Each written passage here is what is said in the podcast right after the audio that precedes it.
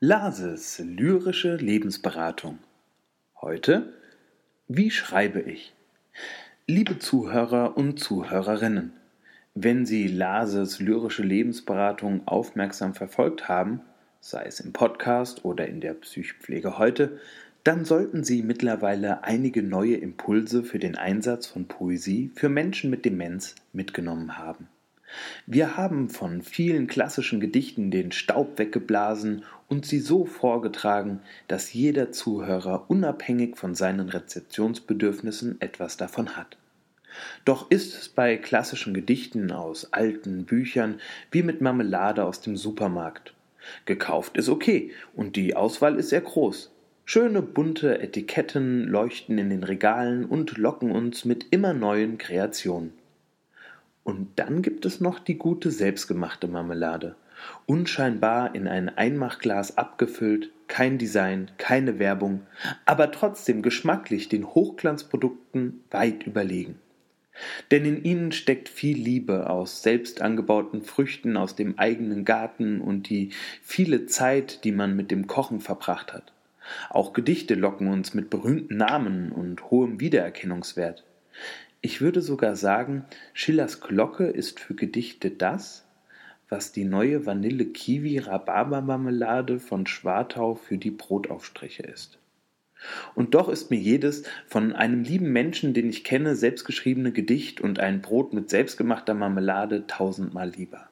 Ein Gedicht selbst zu schreiben bedeutet, sich Zeit zu nehmen, sich selbst kennenzulernen, mit all den nicht immer positiven Erkenntnissen, sich mit den eigenen Sorgen zu konfrontieren, sich zu öffnen, einen Gedanken zu fassen und ihn in seiner Form und seinem Gefühl für immer zu konservieren. Dieser Prozess ist alles andere als ein Ausflug ins Zuckerwattemuseum und deswegen überhaupt gar nicht so beliebt bei den Menschen heutzutage. Ich bin mir sicher, dass aktuell mehr Leute regelmäßig Bungee-Jumping machen als Gedichte schreiben. Das ist schade, weil man doch so davon profitieren kann. Schreiben kann als Ventil dienen und auch unheimlich Spaß machen. Und es ist gar nicht so schwierig. Sie müssen sich nur langsam an Ihre eigene Kreativität annähern. Suchen Sie sich am besten einen Partner, mit dem Sie spielerisch die wunderbare Welt der Worte entdecken können. Legen Sie sich Zettel und Stift zurecht und beginnen Sie mit einer Aufwärmübung für Ihr Gehirn. Zählen Sie mit Ihrem Partner bis drei und beginnen Sie dann mit einer Übung namens Sprechdurchfall. Dabei sollten Sie ununterbrochen reden, ohne Pausen und auch gerne ohne Sinn. Wichtig ist das kontinuierliche Produzieren von Sprache, da kann man keine literarischen Ergüsse erwarten. Beschreiben Sie zunächst, was Sie um sich herum sehen, oder zählen Sie bis zehn, zählen Sie alle Tiere oder Farben auf, die Sie kennen, oder erzählen Sie, was Sie heute Morgen gefrühstückt haben. Das klingt dann zum Beispiel so. Eins, zwei, drei. Also ich sehe hier eigentlich gerade gar nichts so wirklich Wichtiges um mich herum, ist auch gar nicht wichtig. Man muss ja auch gar nichts Besonderes um sich herum sehen. Man kann ja einfach über Dinge reden, die nicht da sind. Ich habe zum Beispiel heute Morgen gefrühstückt ein Croissant. Das stimmt überhaupt gar nicht. Ich war viel zu faul, um zum Bäcker zu gehen. Deswegen habe ich dann einfach gar nichts gefrühstückt. Stimmt auch nicht. Ich habe Kaffee getrunken, ziemlich viel Kaffee. Deswegen rede ich vielleicht auch jetzt so schnell. Ach, guck mal da, eine Tapete. Kann man Tapete eigentlich sehen? Ich sollte die mal wieder streichen. Und sie ist eigentlich, kann Tapete dreckig sein? Ich weiß auch nicht. Vielleicht ist das auch schon immer so die Tapete gewesen und da vorne hängt ein Bild. Ich weiß gar nicht, was da drauf ist. Ich habe meine Brille noch nicht auf. Doch, ich habe meine Brille auf. Ist auch vollkommen egal. Das muss alles überhaupt keinen Sinn ergeben. Zählen Sie alle Tiere auf, die Sie kennen. Rot, Gelb, Grün, Blau sind keine Tiere. Ist mir aber vollkommen egal. Hauptsächlich rede die ganze Zeit. Punkt. Das war Sprechdurchfall. Beginnen Sie bei Ihren ersten Versuchen mit circa 30 Sekunden und steigern Sie die Dauer bei täglicher Übung. Schreiben Sie nun mit Ihrem Partner eine Einwortgeschichte. Sie beginnen mit dem ersten Wort der Geschichte, Ihr Partner sagt das zweite Wort, Sie wieder das dritte, Ihr Partner das vierte und so weiter.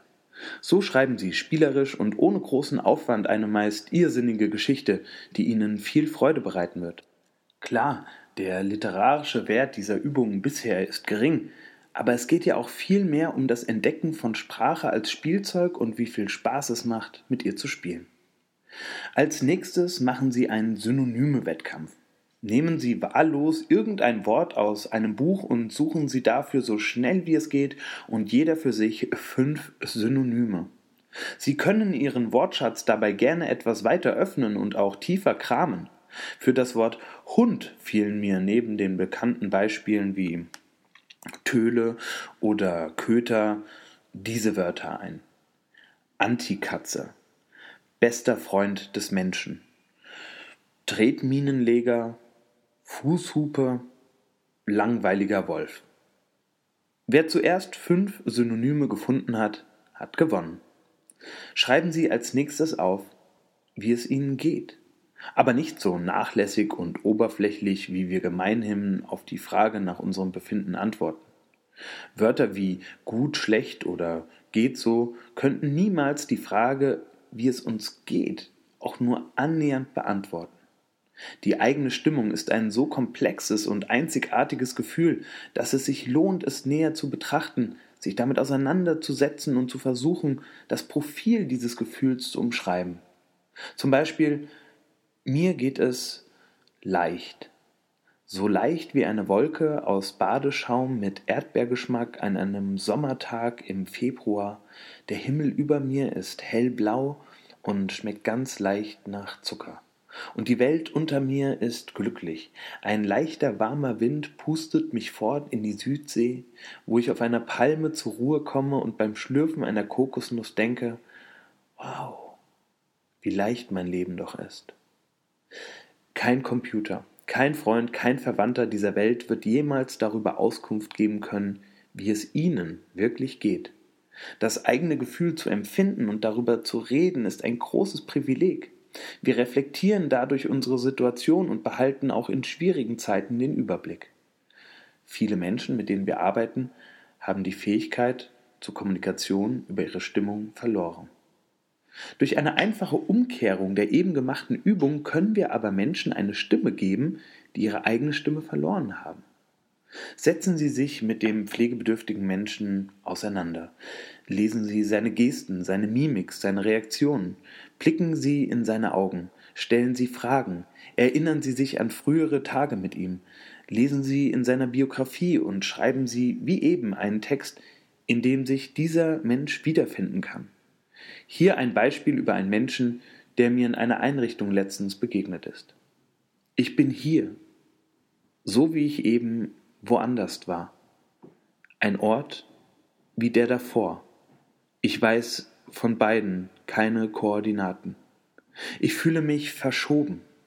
Die Räder an meinem Stuhl machen mich willenlos. Müsste man mich tragen, ich wäre wohl Stein. Ich fühle mich wie Treibholz auf einem stillen Meer ohne Horizont. Ich navigiere nicht, ich ströme, werde geströmt hinfortgetragen von Kräften, die ich nicht kenne, die ich nicht sehe, die ich nicht will.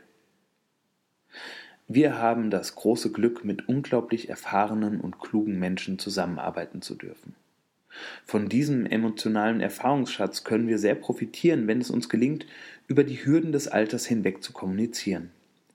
Dann werden Sie sie schon erfahren, die echte Inspiration, die Sie Gedichte schreiben lässt mit Worten, die ihnen von nun an Spielzeug und Werkzeug in einem sein werden.